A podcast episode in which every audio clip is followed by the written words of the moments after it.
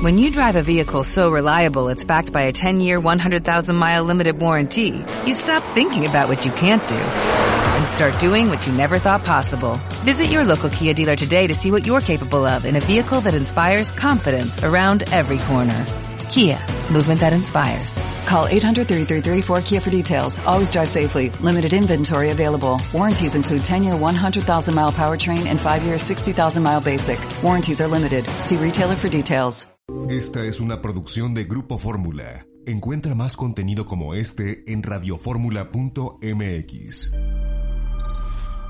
Yo los saludo, soy Eduardo Ruiz Gil aquí en Grupo Fórmula, radio, televisión, internet y redes sociales. Yo desde la muy primaveral Cuernavaca, 30 grados bajo el sol, 24 grados en donde yo estoy en un interior. Allá en McAllen, Texas, eh, tratando de recuperar el territorio perdido que a la Putin nos quitaron los gringos hace más de 100 años, está Ramsés Pech. Yo estoy avanzada, luego vienen ustedes. en la Ciudad de México, Liliana Alvarado. Hola, ¿cómo están todas y todos? Feliz de estar aquí. Hugo Páez. Hola, ¿qué tal? Un abrazo para todos. Y Álvaro Rattinger. ¿Cómo están? Qué gusto verlos, Eduardo, Liliana, Ramsés, Hugo, gusto. Verlos. Oye, es que yo escuché el, el, discurso que pronunció ayer el presidente Putin, parecía que estaba yo oyendo a los, a los representantes senadores de Estados Unidos ahí en 1830 y tantos, cuando decidieron que había que ayudar a Texas. ¿No se acuerdan? Sí, los, no, los, lo los países imperiales siempre usan los mismos pretextos y la misma estrategia. Bueno, pero yo quiero hablar de otra cosa. El viernes pasado por la noche, Mexicanos contra la Corrupción y la Impunidad, que se conoce por sus siglas MCCI, difundió un texto a través de su cuenta y esto decía, última hora, el sistema usado por agentes de bienes raíces en Texas no reporta la renta de la casa que durante un año ocupó el hijo de AMLO. Si la transacción se hizo, fue por fuera, entre comillas, o bien la casa fue prestada gratis por el ejecutivo de Baker Hughes. El tuit contenía una liga al sitio contra la corrupción.mx, también de MCCI, que lleva a los lectores a un artículo titulado, todo con mayúsculas, la renta de la casa en Houston de José Ramón nunca fue registrada en el sistema que en Texas utilizan los agentes de bienes raíces o MLS de la Houston Area Realtors. De acuerdo con agentes inmobiliarios que fueron consultados por MCCI, pero no identificados, dijeron esto, si rentaron la casa tienen que declararlo en el sistema de la HAR. La única opción es que lo hayan hecho por fuera, sin usar un agente. Era obligación de la gente publicar esa información. Esa misma noche le pedí a una amiga que ha rentado propiedades inmobiliarias en Texas que opinara sobre el artículo arriba referido y esto es lo que me comentó. La mayoría de las rentas son de dueño a inquilino con un contrato muy estándar. No es por fuera. Luego, el dueño tiene que reportar esos ingresos en su declaración de impuestos. En cuanto a la obligación de dar de alta el contrato de renta en esta plataforma MLS, me dijo esta persona lo siguiente, si es privado no, nadie registra contratos privados y todas las casas que se venden o rentan se ponen en MLS. No es obligatorio, como tampoco es obligatorio que un agente inmobiliario con licencia pertenezca a la Asociación de Inmobiliarios de Houston o a otra asociación similar como puede ser el Texas Realtors. Con base en la información que obtuve, al día siguiente respondí al tweet de Mexicanos contra la Corrupción. Escribí, ¿cuál sistema es esto? ¿Podría Mexicanos contra la Corrupción ampliar la información? Así como le exigimos a Andrés Manuel López Obrador que compruebe lo que dice, también debemos exigirle a Mexicanos contra la Corrupción que compruebe la información que difunde. ¿Por qué es bueno exigírselo a uno, pero no al otro? De inmediato fui descalificado por la mayoría de quienes vieron mi tweet por haber osado cuestionar lo que difundió MCCI, organización que he apoyado, apoyo y apoyaré siempre, pero que cuestionaré cuando los datos que difundan no sean claros. Tal como cuestiona el presidente López Obrador cuando proporciona cifras que no son reales o afirma algo sin sustento. Ayer se difundieron los resultados de una investigación realizada por R. McConnell Group, un despacho de abogados especializado en investigar los antecedentes y comportamientos de ejecutivos y profesionales y verificar que estos y las empresas en donde trabajan cumplan con la ley. La investigación concluye que no hubo ni conflictos de interés ni violación alguna, alguna ley en el caso de la casa. Añade que en el estado de Texas no existe obligación legal para registrar los contratos de arrendamiento en el MLS, el Houston Association of Realtors o servicios de lista similares. Hasta ayer el MCCI no había desmentido a los agentes inmobiliarios que supuestamente consultó. ¿Y por qué, le, por qué lancé ese tweet? Porque tengo cierta experiencia, porque viví un par de años en Texas, estuve inmiscuido en el mercado inmobiliario y me, me brincó mucho que ahora el delito haya sido no registrar la casa. Cuando no es delito y no hay obligación, y movimientos y mexicanos contra la corrupción y la impunidad, creo que fueron mal informados por las gentes inmobiliarios que dicen que consultaron. Y así como no se las pasamos al presidente, pues no hay que pasárselas a nadie, porque esa es nuestra chamba y es nuestra obligación. Álvaro. Yo creo que lo que se demostró es simple y sencillamente que, o sea, es, irónico y te vas a reír lo que voy a decir, pero lo único que se demostró es que la información no está en la plataforma, lo cual es de algún modo eh, confundir eh, causalidad con correlación, ¿no? Entonces, pues lo único que pasa es que no está en la plataforma y, y, amén de, de, catalogar el, el, artículo como bueno o malo, correcto o incorrecto, insisto, es también parte de falta de comprensión de cómo funciona el sistema MLS. Porque, por ejemplo, que esté registrado un sitio en Silo, que es un sitio basado en MLS, es un sitio de Internet que toma su información de MLS, no quiere decir que necesariamente las propiedades que ves en Silo estén eh, disponibles en ese momento. Rápidamente, para los que nos están escuchando, eso lo que quiere decir es que cuando buscas una propiedad en Internet, es posible que la veas, te gusta, la quieres comprar y te digan, ya no, ya está vendida. ¿Por qué? Porque las bases de datos ni tienen por qué estar actualizadas, ni necesariamente están actualizadas, y tristemente en muchos de los casos no lo están. Aquí me parece que lo que faltó fue amarrar el hilito mejor en el argumento. El reporte de McConnell Group también dice que cuando se rentó la casa, el dueño de la casa ya no trabajaba en la empresa petrolera, que este ejecutivo jamás tuvo trato alguno con petróleos mexicanos, que la esposa de José Ramón López Beltrán no informó nunca que él iba a vivir ahí con ella, porque tampoco tienes que informar con quién vas a vivir cuando rentas una propiedad. Yo creo que, la verdad, si Mexicanos contra la Corrupción o cualquiera de nosotros quiere criticar las acciones del presidente, bastante material tenemos y de sobra. ¿Para qué te vas con los hijos? Sigo sin entender esto. Los padres no somos responsables de lo que hagan nuestros hijos adultos y nuestros hijos adultos tampoco son responsables de lo que nosotros hagamos siendo sus papás. Hugo. Eduardo, tú comentaste que eh, tuviste una reacción muy fuerte y visceral en redes sociales cuando eh, precisaste sobre este tipo de información.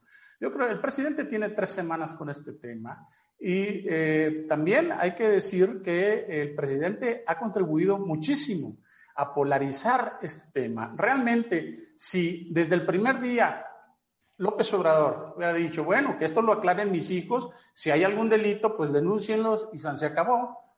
La verdad es que ahí se hubiera muerto el tema o hubiera seguido el tema. No se hubiera muerto, mi querido Hugo, no se hubiera, muerto. Bueno, mira, hubiera seguido el tema mucho, mucho menos estruendoso ¿Y cómo sabes que al presidente no le convino el tema? No, mira, lo que es que hay que analizar todo. Bueno, pero el presidente, al presidente le están pegando por medio de su hijo y creo que cualquiera de los otros que somos padres no nos gustaría nada, porque lo han hecho conmigo, mi querido Hugo. Se han tratado de ir contra uno de mis hijos para pegarme a mí y eso no vale.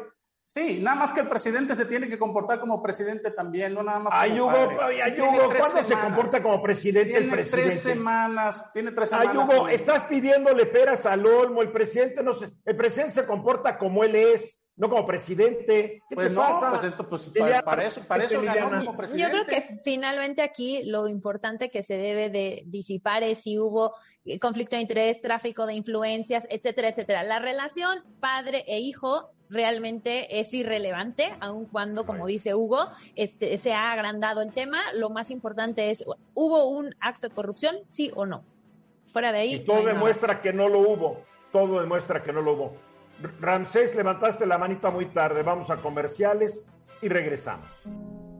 Como si se han acostumbrado a verlas en países que tienen regímenes más democráticos, nada más hay que ver el lío que traen en España entre los mismos militantes del PSOE que se pusieron a investigar a la presidenta de la Comunidad de Madrid porque aparentemente su hermano consiguió unos contratos y se ha armado un lío. Pero no pasa nada, son cosas de la democracia. Y la democracia efectivamente es una guerra entre opositores, donde no hay reglas claras, donde se pegan porque están buscando una cosa, el principal afrodisíaco del planeta Tierra, poder. Poder. El poder, mi querido Hugo.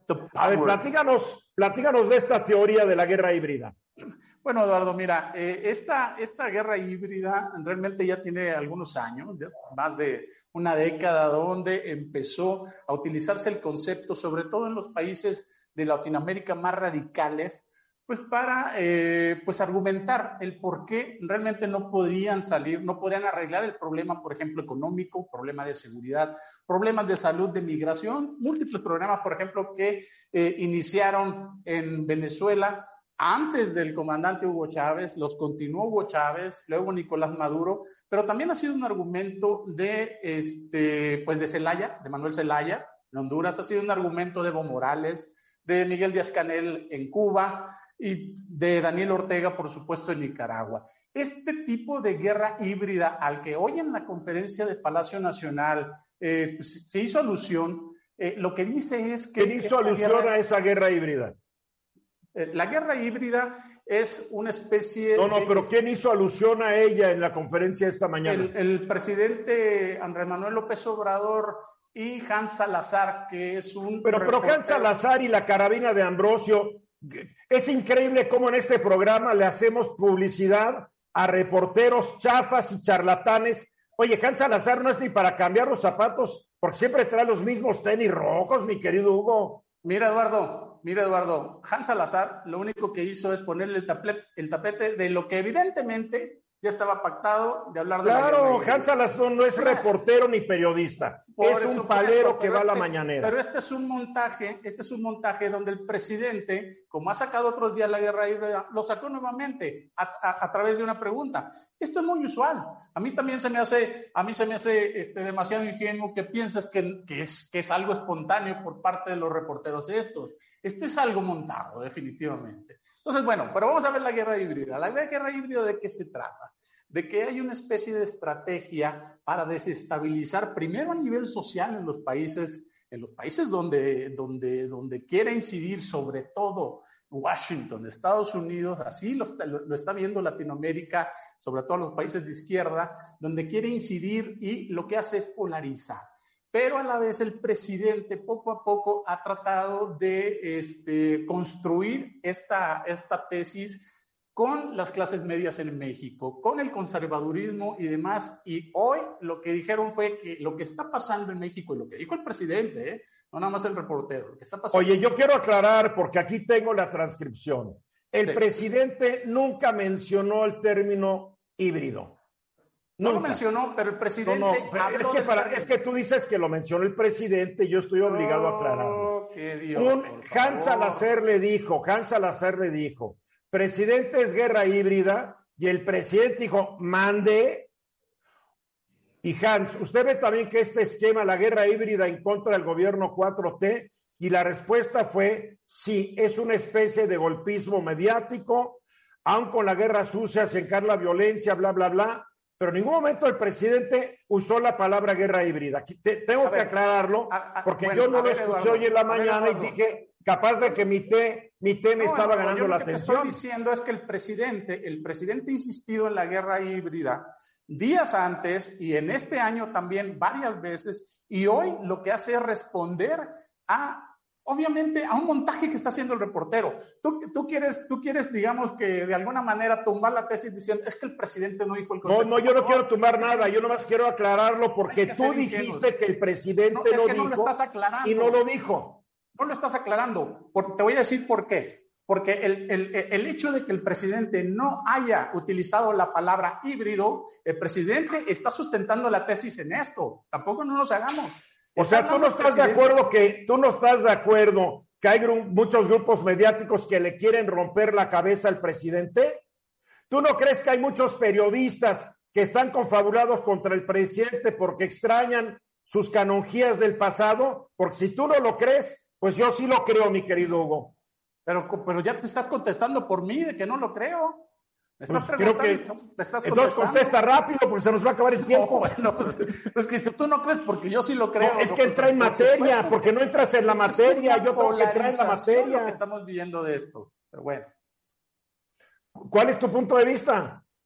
Bueno, mi punto de vista es esto, de que al, fin, al final del día esto es un petate del muerto simple y sencillamente para justificar lo que no han podido hacer, los problemas que no han resuelto en materia económica, en materia de seguridad, en materia laboral, en materia de salud y siempre están sacando esto de guerra híbrida para hacer esto. Mira, yo estoy de acuerdo que hay una gran campaña contra el presidente, es indudable. Lo que no estoy de acuerdo es que esta campaña mediática impida al presidente resolver los problemas del país. Por una cosa, nada tiene que ver una con la otra. ¿Estamos de acuerdo en eso, Hugo? Sí, nada más que yo también estoy de acuerdo en que el presidente trae una campaña brutal contra la sociedad civil, contra los medios de comunicación y contra periodistas que no se alinean a él. Y eso estoy de acuerdo. Durante Porque el presidente se olvida que no todos somos iguales. Que no se lo olvide. Álvaro, a ver, el, el, uso de los medios como armamento no es nuevo. En realidad, Goebbels fue de los primeros en utilizarlo y hay que decirlo, lo utilizan los que están en contra del Estado y lo utiliza el Estado. El mejor ejercicio es la mañanera. La mañanera son dos horas diarias de mensaje gubernamental mediático en una plataforma de libre propagación, ¿sí? Entonces, hablar de, de, de armamentización de medios en una suerte de guerra híbrida sea o no presentado como si fuera la, el Critical Race Theory americano que se presentó para que la gente empezara a hablar del tema, eh, no me sorprende y que no me sorprende que haya sucedido. Lo que estoy de acuerdo con Eduardo es la distracción eh, del uso de los medios a favor y en contra, porque, insisto, el gobierno también los utiliza a favor y en contra, para la no entrega de resultados, que eso tendría que ser la máxima responsabilidad del gobierno y demuestra una separación entre los gobiernos y los ciudadanos. Y no es de ahorita, es de cuatro gobiernos que yo tengo eh, memoria para atrás, que cada vez se lavan más las manos de los resultados y le están echando la culpa a todo el mundo, Peña Nieto, Cedillo, Fox, Calderón, Andrés Manuel, todos, todos. Mira, yo aquí tengo unos discursos. No se puede tolerar una prensa que por principio es antinacional. Quien niega la, niega la nación no puede tener parte de ella. Debemos exigir que la prensa se convierta en el instrumento de la autoeducación nacional.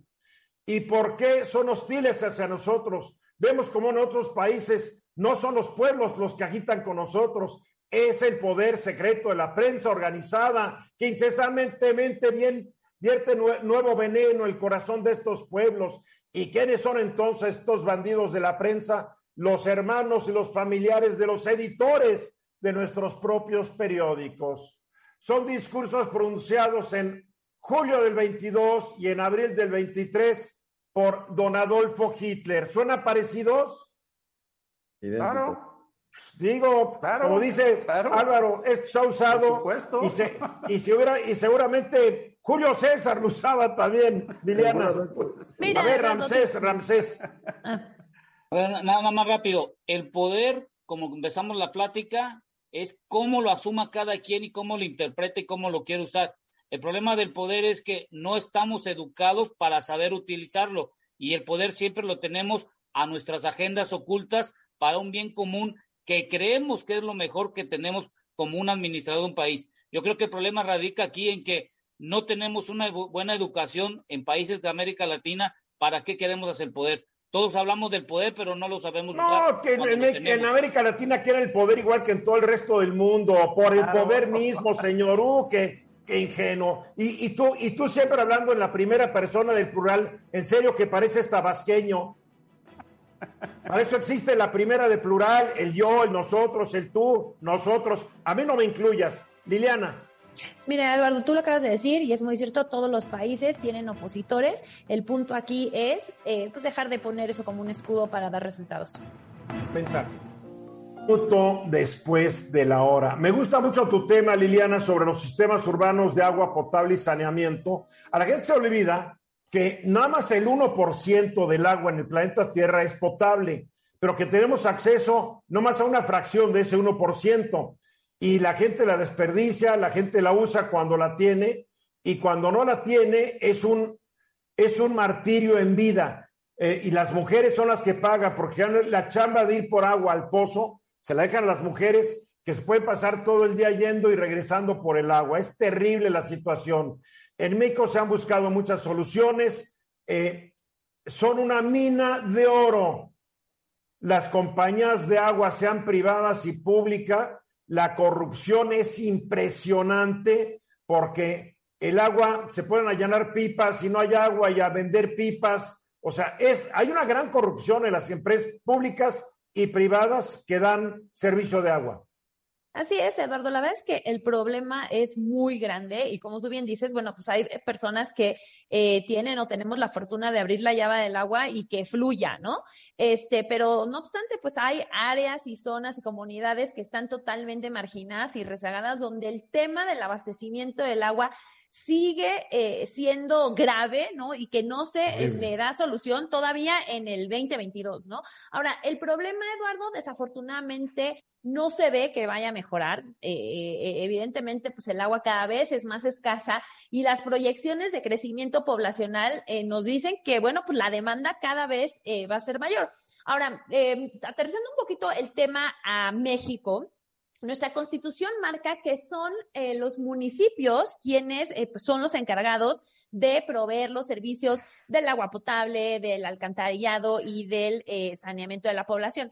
Ahora, no obstante, eh, evidentemente, Eduardo, los municipios tienen eh, muchísimos problemas para realmente poder eh, cumplir con todos estos servicios, pues ya deja tú con calidad, ¿no? Este, adecuadamente, ¿no? y bueno, pues también resulta, Eduardo, que estos municipios, pues algunos hacen poco realmente para solucionar sus problemas, ¿no? ¿Cuáles son los problemas? Pues evidentemente eh, la, la, carencia de eh, financiamiento, ¿no? Les falta dinero este, para infraestructura. Eh, tenemos, por ejemplo, también... Oye, pero nunca falta dinero para que hagan sus tranzas los titulares de, de las, de, de, de los departamentos de agua municipal. Las historias, Eduardo, son muchísimas. Nosotros en Netos, por ejemplo, a través de reportajes periodísticos, hemos dejado ver como eh, la, infraestructura hidráulica, bueno, eso son pocas las que realmente se acaban, eh, digamos, desarrollando y, teniendo un fin con éxito, porque como tú bien dices, la mayoría de esas obras acaban en actos de corrupción, no se terminan las, las obras y no le llega el agua a las diferentes comunidades, ¿no? Entonces, uno es el financiamiento porque lo hay y porque se utiliza mal o porque no lo hay, ¿no? Y también los municipios no saben cómo hacerse recursos. Dos, Eduardo, también hay un problema en el sentido de que pues muchísimos em, organismos operadores de agua no cobran adecuadamente el agua. Fíjate que en promedio en México solo uno de cada tres litros de agua que son suministrados son pagados, ¿no? Entonces ahí hay otro problema en términos de un cobro eh, adecuado eh, del agua, ¿no? Y finalmente, eh, Eduardo, pues la pregunta es, es cómo poder solucionar tan solo, vamos a dejarlo cortito, esos dos problemas. Ahora, en México, Eduardo, sí hay, por ejemplo, algunos programas que tiene pues el gobierno federal, como el Promagua.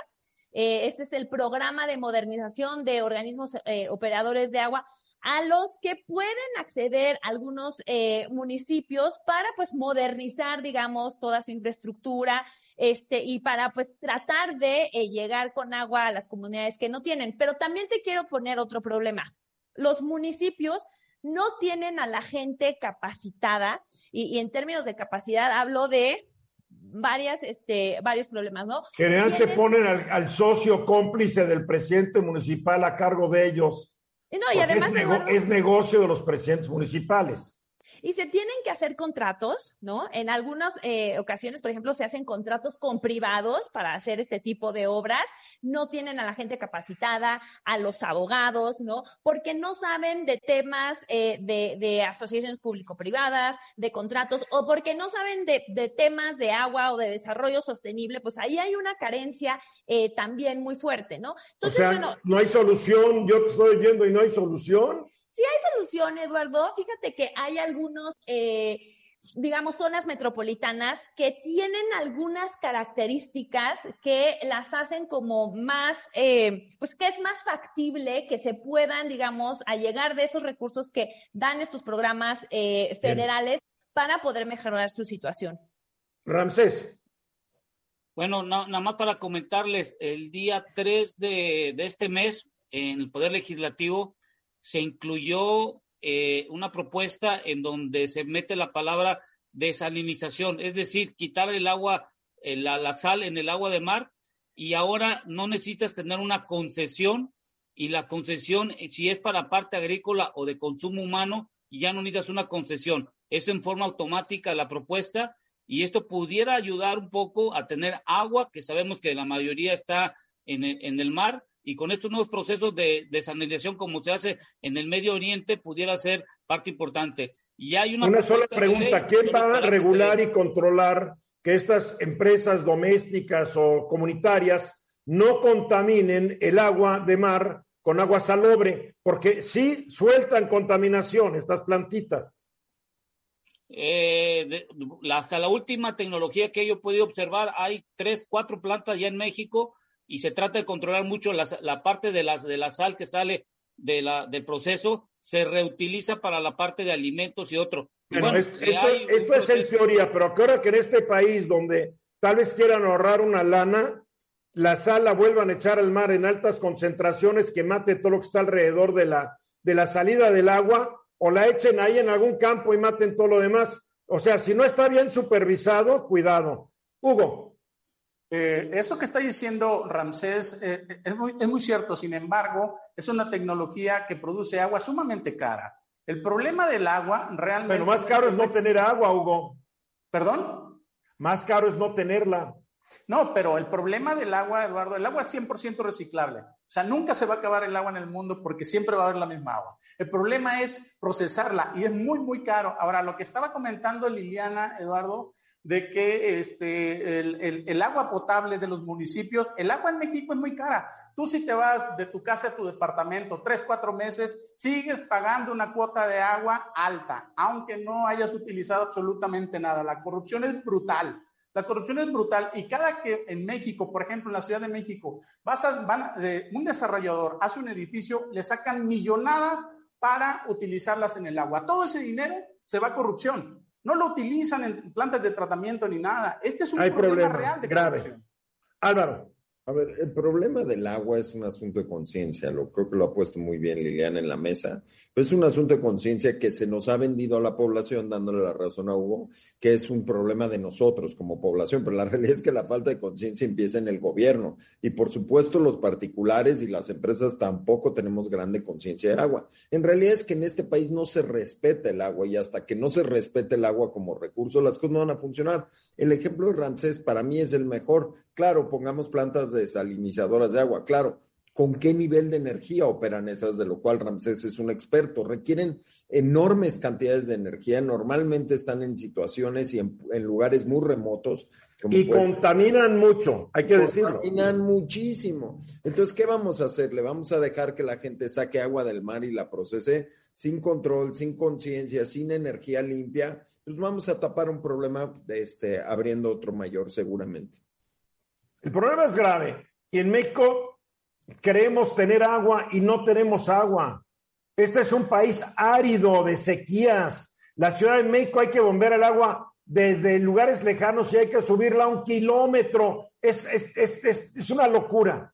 A ver, ¿quieres añadir algo, Ramsés, antes de que concluya Liliana? Sí, nada más que en la Ciudad de México se han perforado pozos que van desde cuatro mil a seis mil metros para buscar agua. Ya se hicieron estudios y es muy complicado extraer el agua en los acuíferos que están en esa Claro, y, y, por eso están también inundando la ciudad cada día más. Digo, no es la solución. Para concluir, Liliana. Para concluir, Eduardo, yo te diría que hay que atender tres puntos principales en los municipios. Uno, un cobro mucho más riguroso del eh, servicio de agua potable y de saneamiento. Dos, capacitaciones. Que, que, suena muy bien en un país de pobres, ¿eh? Suena muy bien, sí. No, hay que trabajarlo. Eso es como el, problema, ¿no? Hay que trabajarlo. Hay que brindar capacitaciones en materia de financiamiento y presupuestación a los municipios que no tienen. Y finalmente, los municipios deben de acercarse a los programas de financiamiento que da el gobierno federal para tratar de solucionar el problema. Gracias, Liliana. Vamos a mensajes. Estamos aquí de regreso. Y Ramsés Pech, desde que te fuiste a radicar, bueno, no a radicar, sino a buscar unos negocitos en Estados Unidos, te está saliendo lo antimexicano. El otro día hablabas de que México, México no se pueden hacer negocios, nada, bla, bla, bla, bla, bla, bla, bla. Ah, y varias personas me dijeron, oye, claro que se pueden hacer negocios, con dificultad, como siempre ha sido, pero sí se pueden. Y hoy tú quieres decir que es un país sin ideas, a mí no me incluyas. Bueno, México es un país sin ideas, exceptándote a ti. No, no, no, es que has caído en unas generalizaciones que ofenden. no, ¿cómo que es un país sin ideas, por favor? No, es la realidad, porque es la realidad. A ver. No, no, la realidad es, mira, Álvaro, ¿tú, tú crees que hoy es un país sin ideas? ¿Tú, Liliana? Los países con principal número de, de, de registros en, en, el Instituto Mexicano de Propiedad Intelectual, con mayor número de patentes en la región. ¿Cómo? No digas eso, Ramsés. ¿Qué pasó? No, no, no. Ah, es, es que ya no es Ramsés, es Ramtex. Sí. Bueno. Es Mr. Patch. Mr. Ramtex. Órale, vas. Bueno, ¿Por qué México no tiene ideas? Bueno, ahorita lo voy a, de, lo voy a hacer. No sé si han visto ustedes aquellos eventos que, que hay hoy en día en donde hay dos individuos y uno le da una bofetada al otro y espera la reacción y se, hay un desmayo. Estamos viendo Estados Unidos y Rusia que están haciendo más o menos lo mismo. Uno le da una bofetada y el otro lo recibe y hay que ver quién se desmaya. ¿Por qué digo que México no tiene ideas?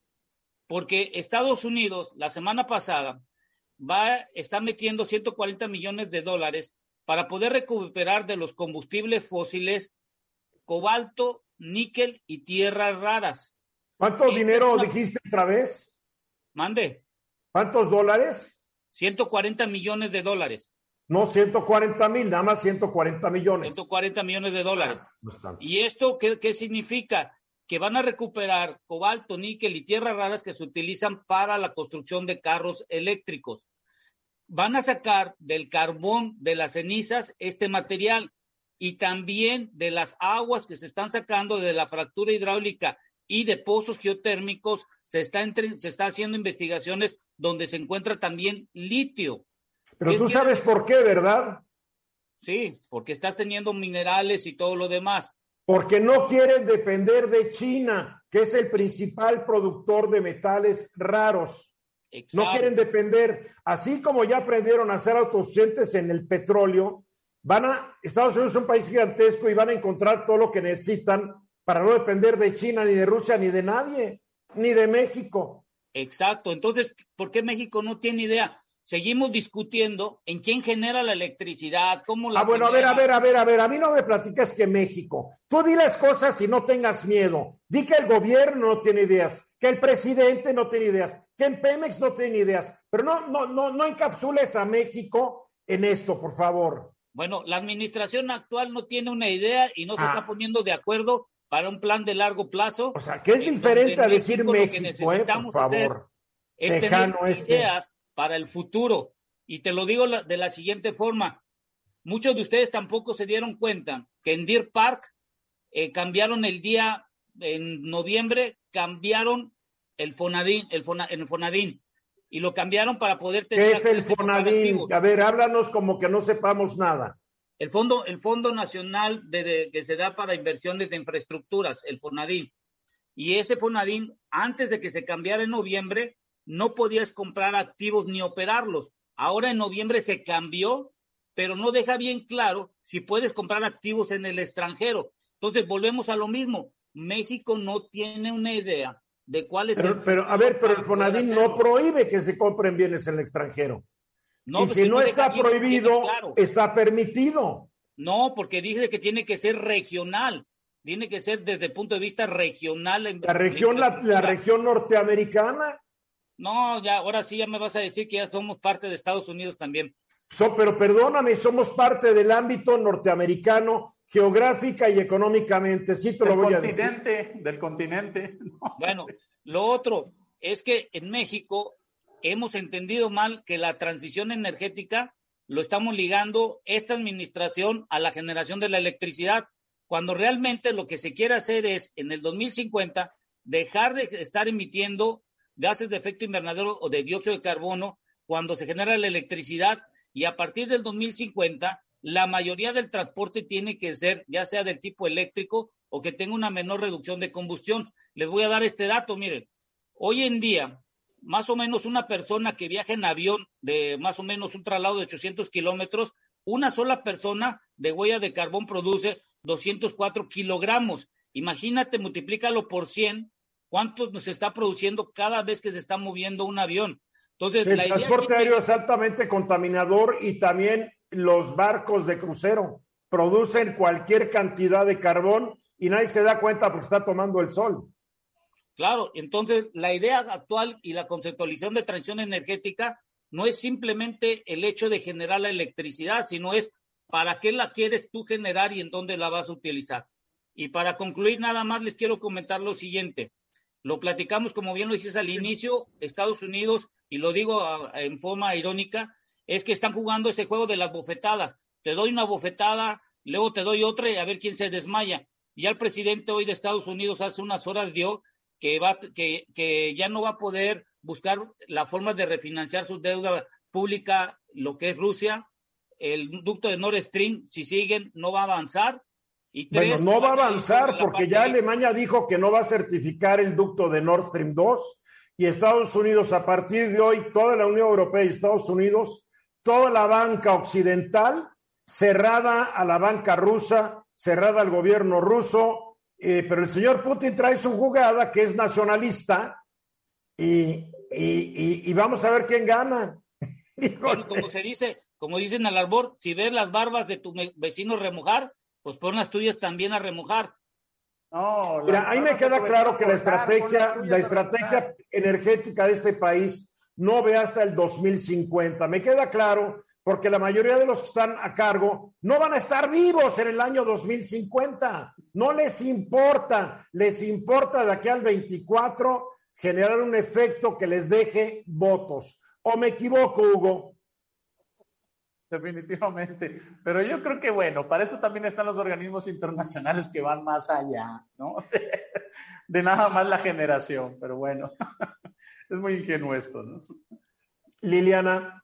Sí, bueno, pues también nos, nos recordaba Ramsés la semana pasada cómo eh, los tratados eh, a veces algo, eh, te obligan a cumplir con, con, ciertos compromisos, ¿no? Este, el añadirnos, o sea, no solo, por ejemplo, el, el TEMEC, sino pues el Tratado de París, etcétera, etcétera, que claro, bueno, pues hay países que con todo y tratados pues, le dan la vuelta al asunto, ¿no? Pero como bien dices tú, eh, Eduardo, la visión en general de los políticos en el mundo eh, va más allá de la próxima elección, ¿no? Entonces, este no, no va más allá, de, no, hasta la próxima elección, no a la próxima generación. Álvaro.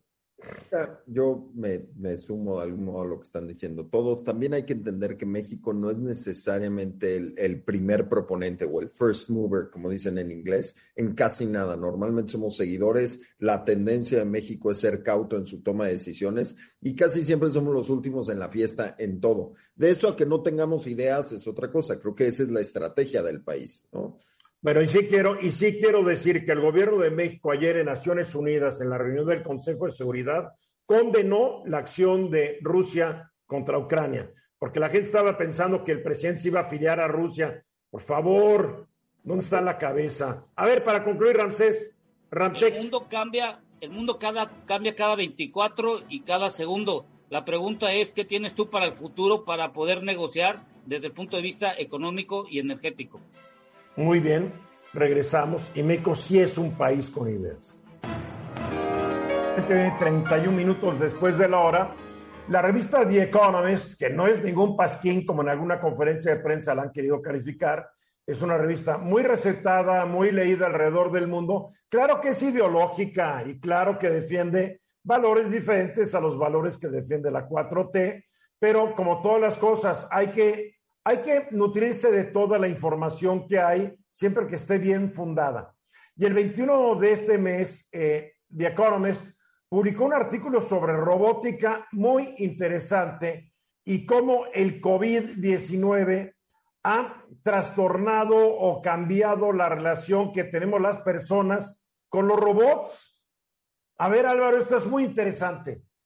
Sí, sí, es muy interesante, especialmente si consideras que nada más en el 2020, en medio de la pandemia, se entregaron en México 3.400 eh, robots para trabajo dentro de del sector manufacturero, lo cual, bueno, evidentemente es una suma inferior si la comparas, por ejemplo, con Estados Unidos que recibió 30 millones de robots, pero si consideras el tamaño de la economía y si consideras el número de habitantes en los dos países y la capacidad de producción, la verdad es que no es un tema menor y es un mercado que está creciendo mucho y no solamente el industrial, como correctamente apunta eh, The Economist, sino también el de robots colaborativos, lo cual eh, los robots colaborativos son los que trabajan mano a mano, lado a lado al ser humano para cumplir tareas. Puede ser este, desde las cosas más sencillas como que aspire tu casa, un robot rumba, hasta, por supuesto, temas más complejos en, en bodegas. Y es un segmento, ojo, a nivel mundial, Eduardo, de 70 mil millones de dólares. Es decir, es un segmento enorme en términos monetarios.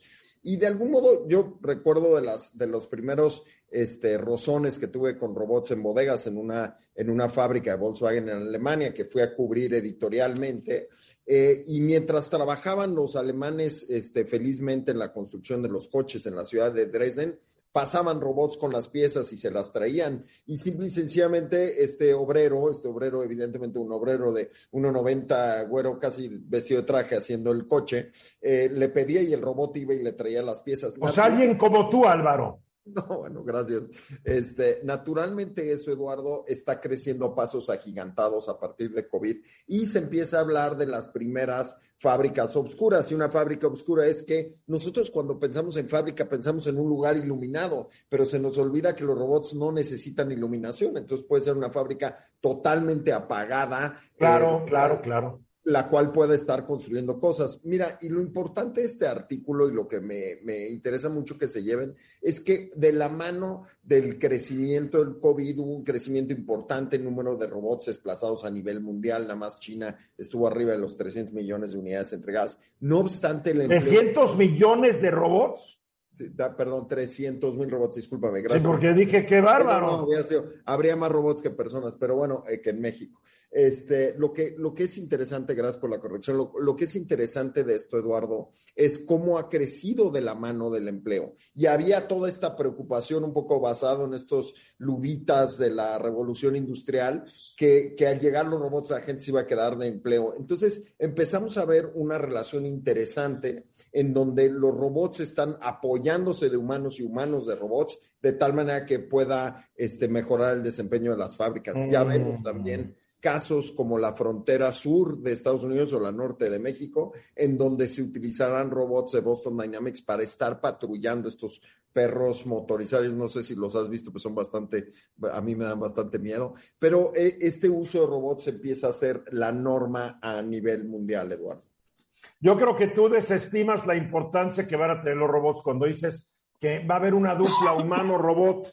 Cuando los robots estén usando computadoras neuronales, y, traigan unos sistemas de inteligencia artificial y puedan hacer cosas en fracción de segundos que un ser humano tardaría minutos u horas, vamos a ver, ni tú ni yo vamos a estar aquí para verlo. Entonces, es estéril la discusión. No, no es estéril, porque en realidad lo que se está viendo es que lo que va a impedir que eso suceda es lo atrás que viene la legislación. Por ejemplo, cuando llegaron los primeros camiones automatizados, que ya empieza a ser un tema en Estados Unidos, en donde un camión va a transportar material de un lugar al otro, la legislación, como tú bien sabes, entre un estado y otro en Estados Unidos es diferente. Entonces, los robots lo que están encontrando, curiosamente, es problemas entendiéndose con la legislación tan retrógrada de países. Ya se resolverán, Álvaro. Todo tiende a la simplificación y a la unidad. Estás hablando de un país como México. Dudo mucho que lleguemos a la legislación necesaria. Tardo o temprano todo, todo va a converger, nos guste o no.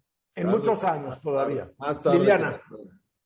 Pues yo un poco como retomando eso que dice Álvaro, también recuerdo que hace muchísimos años ya era una preocupación de cómo la mano de obra iba a ser desplazada por los robots y entonces el desempleo y todos estos como pensamientos catastróficos, ¿no? Donde los humanos ya nos veíamos todos en nuestras casas y los robots haciendo todas las tareas este, que ahora se hacen en, en las fábricas o en las empresas, etcétera, etcétera, ¿no? Teniendo una visión así como que muy futurista de lo que iba a el papel de los robots, pero la verdad es que o, esta eh, transición está siendo lenta o tal vez eso no va a pasar, ¿no? O sea, eh, eh, no, no me queda claro, pero dice Eduardo. Eso dice los trabajadores de la industria automotriz que quedaron despedidos cuando empezaron los robots en la industria automotriz.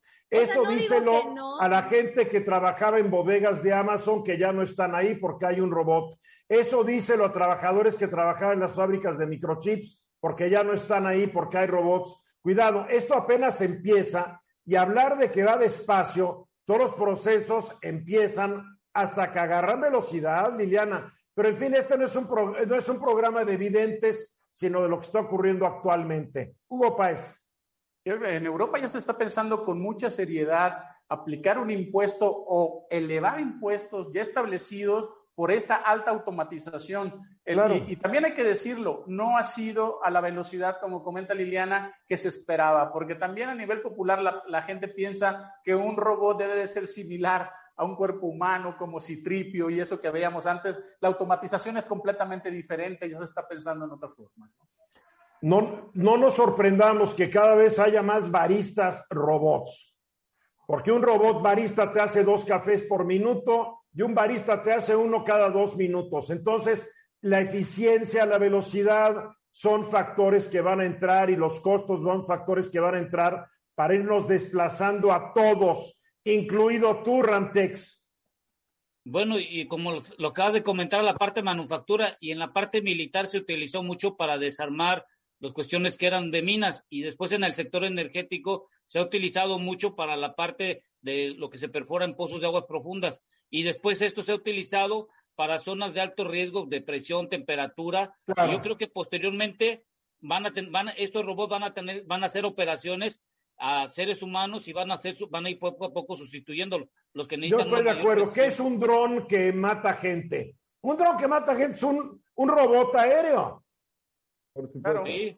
Cuando, Eduardo, y cuando pensamos en robots, normalmente, como decía Hugo, tenemos una imagen de qué es un robot, que al final no es, una, no es otra cosa más que el resultado el, del inicio de los medios y de los primeros programas de los robots, que seguramente ustedes se acordarán en los 50 o 60, ¿no? Este, Lost in Space y este tipo de programas donde el robot era muy similar al humanoide. Pero tenemos que pensar que los robots, primero los industriales muchas veces son solamente un árbol, eh, perdón, un árbol, un, brazo, y cuando pensamos en, en, en, los robots digitales, en realidad estamos rodeados por robots que están buscando sitios web, que están generando noticias, que están inclusive escribiendo contenido. Es decir, eh, yo lo que les pondría en la mesa eh, y de algún modo a manera de conclusión es que ciertamente la automatización no está sucediendo, Eduardo, eh, también al mismo tiempo, nos gusta o no, a la velocidad que, que, muchos imaginaban que iba a suceder. O sea, esta idea de las fábricas totalmente apagadas en automatización de autos no está sucediendo, pero irónicamente no está sucediendo, Eduardo, como decía hace un momento, no por la tecnología, no por la disponibilidad, ni siquiera por los humanos, sino por la torpe regulación que hay alrededor de los humanos. Bueno, y además hay que olvidar que ahorita los robots se usan para actividades sumamente repetitivas. Sí. Los robots conforme avancen los microchips y aprendan a hacer cosas cada vez más de manera independiente, se van a sofisticar los usos de los robots. Eh, el, señor, el, el hombre que escribió El fin del trabajo, él calcula que esto va a empezar a ocurrir en el 2050. Todavía faltan 28 años, demos de chance. Hugo. Eh, eh, también, hay que decirlo, hay trabajos excepcionales como el, el telescopio James Webb, que es totalmente un robot que sin eso no pudiéramos hacer este tipo de exploración. ¿Un robot? Claro. Son robots. Por supuesto. Y mira, lo que hay que entender es que todavía los robots todavía no están en, un punto en donde puedan anticipar las necesidades del ser humano este, sin que sea preprogramado con ellas. Y eso todavía faltará un poco de tiempo, pero lo que sí tenemos que ver es que la llegada del COVID hizo que los robots estén aquí, no se van a ir, son parte de nuestra vida, tenemos que aceptarlos y que su uso será cada vez más ubicuo, mi querido Eduardo. Y no hay que espantarnos, hay que darles la bienvenida porque bien aplicados van a mejorar procesos, van, van a mejorar la calidad de los procesos y le van a facilitar la vida a muchos, pero sí también van a dejar a muchos desempleados, Álvaro. Ciertamente, Eduardo, de manera inevitable. Vamos a los mensajes. Que de regreso y como todos los martes a esta hora le doy la bienvenida a Luis, este gran cartonista multipremiado que hoy decidiste tomar el tema de Liliana Alvarado sobre el agua, mi querido Luis. Sí, así es, Eduardo. Un saludo a todos nuestros amigos. Muchísimas gracias por el espacio. Y bueno, pues eh, sin más, sin más, vamos a directamente el cartón a la imagen, si me lo permites, Eduardo. Eh, vamos a estar aquí, estamos observando a un par de amigos, ¿verdad? Y eh, uno de ellos comenta, no sé si podamos hacer la mancuerna que hicimos la semana pasada. Que hoy va a actuar contigo Liliana. Ah, perfectísimo. Bueno, a ver, me voy a preparar. Espérenme. Ya, estoy lista. Perfecto. Voy a iniciar aquí con el personaje de la izquierda que dice: ¿Cuál es la solución del agua en México? Pues que la conciencia por el amor al agua no se te haga agua. Aguas, aguas, que nadie es consciente del agua hasta que nos dejan sin agua. Qué manera de jugar con las palabras. Te salió muy bien, mi querida Liliana. Tienes futuro en la palabra. No se puede competir con, con No, pero está muy bueno porque jugaste no, excelente, excelente. Aquí repites una, dos, tres, cuatro, cinco, seis veces la palabra agua. Con un ah, juego muy, muy divertido. al ah, rato lo subo al, al sitio ruizgilitimes.com, mi querido Luis. Perfecto, un placer. claro que ¿A qué teléfono, a qué, a qué WhatsApp te pide la gente información sobre tus cursos? Claro que sí, cursos de caricatura y servicio en general de caricatura al WhatsApp 55 27 16 02 97. Repito, 55 27 16 02 97. Con todo gusto ahí estaremos ampliando la información. Muchísimas gracias. gracias, Luis. Hasta el martes que viene. Claro que sí. Gracias. Hasta luego. Bien, rápidamente, autoridades de Estados Unidos admitieron la denuncia presentada por la senadora panista Xochitl Galvez para investigar presuntos conflictos de interés y actos de corrupción entre un alto ejecutivo de la empresa Baker Hughes que tiene contratos multimillonarios con Pemex y la esposa de José Ramón López Beltrán, eh, eh, entonces, es interesante, esto lo anunció hace rato la senadora Xochitl Galvez. Ahora, no es, lo, no es, eh, una cosa es aceptar la denuncia y otra cosa es que le estén dando la razón. No hay que olvidar que en Estados Unidos hay varias leyes que prohíben corromper a autoridades en el extranjero. Entonces, la Securities Exchange Commission, que es la que le aceptó la denuncia a Xochitl Galvez, pues va a investigar esto, pero tendrá que demostrarse que hubo, que hubo corrupción, que hubo malos manejos. Tanto la empresa, la empresa Baker Hughes lo ha negado, el ex ejecutivo de Baker Hughes lo ha negado, máxime que rentó aparentemente la casa cuando ya no trabajaba en Baker Hughes máxime que él nunca estuvo relacionado con negocios con México, cuando trabajó en Baker Hughes. En fin, vamos a ver qué dice la Securities Exchange Commission, porque esto también se podría ir al Departamento de Justicia. Liliana. Eh, tú tocabas un punto muy importante, Eduardo, y hay que considerar que hay muchas empresas grandes y las multinacionales sobre todo que tienen estos departamentos o áreas de compliance donde tienen reglas muy estrictas para todos sus trabajadores. Deja tú actos de corrupción ya marcados y, consolidados. Estamos hablando de que a veces funcionarios no pueden ir a, eh, digamos, eh, tomar, eh, ir a un restaurante caro, ¿no? Este, con otro eh, legislador, que no pueden recibir regalos, que si se reciben regalos, estos deben de tener un límite. O sea, dependiendo la, la, las políticas de la empresa, pueden ser reglas muy estrictas o un poquito más flexibles, Eduardo, y también dependiendo eh, el país. Entonces, puede haber algún tipo de problema, ya deja tú como tú hablabas de, de algún tipo eh, grave de hecho de corrupción, pero incluso la empresa al interior tiene reglas establecidas que se pudieron haber violado de alguna manera con este eh, pues tema que hemos ya comentado, ¿no? Del pero cuidado, una empresa si cotiza en bolsa de valores puede ser penalizada perdiendo su registro en la bolsa de valores. En Estados Unidos se toman muy en serio esto. Esto no es Odebrecht, es una empresa estadounidense. Odebrecht era una empresa brasileña. Esto no es una empresa española, esto es una empresa estadounidense entonces vamos a ver, la empresa que emitió ayer su investigación en torno a posibles conflictos de interés en la renta de esta casa, R. McConnell Group, es una firma de abogados especializada precisamente en lo que tú estás diciendo, Liliana. Es una empresa que investiga que las empresas que la contraten para eso, vea que están cumpliendo perfectamente con la ley, el compliance que tú dices. Compliance quiere decir cumplimiento. Entonces, es una empresa que entra y ve si están o no cumpliendo con las leyes que rigen sus acciones dentro o fuera de Estados Unidos. Ramsés. Todas las empresas que, que son de servicios como Baker y todas las Halliburton y Waterford y todas las compañías de Estados Unidos son de servicios, tienen lo que se llama compliance y una de las partes fundamentales, como comenta Liliana, es que no exista ni un conflicto de interés y cuando crees que exista un conflicto de interés, tienes que preguntarle al área de compliance y el área de compliance hace una investigación. Aquí hay que preguntarlo si en algún caso o en el momento que la persona que trabaja dentro de Baker tuvo una duda, si realizó este procedimiento. Si no realizó el procedimiento de que tenía dudas de la renta o de lo que se quiera realizar, bueno, ahí es donde tendría que estar en su momento dado determinando si hubo o no. Y ahorita ya que ya tenemos dos denuncias, la de Estados Unidos que acaba de comentar Eduardo y la que la FGR, la, la este también eh, por parte del PAN. No, la de la FGR, no, sí, no cuenta, esa no cuenta, olvídate. Yo le creo más a la autoridad estadounidense que a la mexicana, lo siento. Tengo problemas con mi video, pero no tengo problemas con mi audio. Hugo.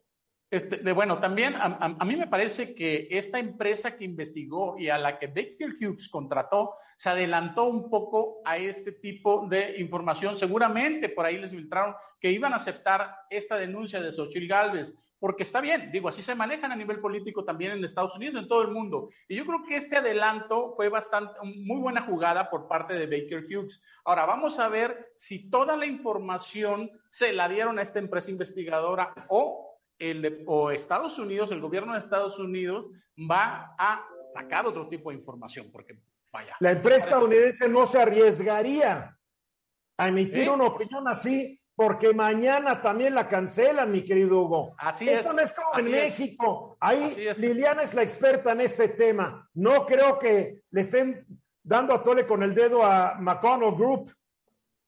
No, definitivamente, Eduardo, y como tú dices, al interior de la empresa y hasta el exterior, sobre todo porque es una empresa que cotiza en bolsa, pues las regulaciones se toman muy en serio y hay sanciones eh, para los funcionarios, para los accionistas, etcétera, etcétera. Entonces, pues vamos viendo cómo se desenvuelve esta historia que parece no tener fin. Porque está la ley Sarbanes-Oxley pero está después la ley, la ley contra las prácticas corruptas en el extranjero. O sea, está muy regulado en Estados Unidos las empresas que trabajan fuera, porque desde la década de los setentas que pescaron que unas empresas intervinieron en los asuntos de Chile, etcétera, etcétera, el Congreso de Estados Unidos, cuando sí funcionaba, aprobó estas leyes.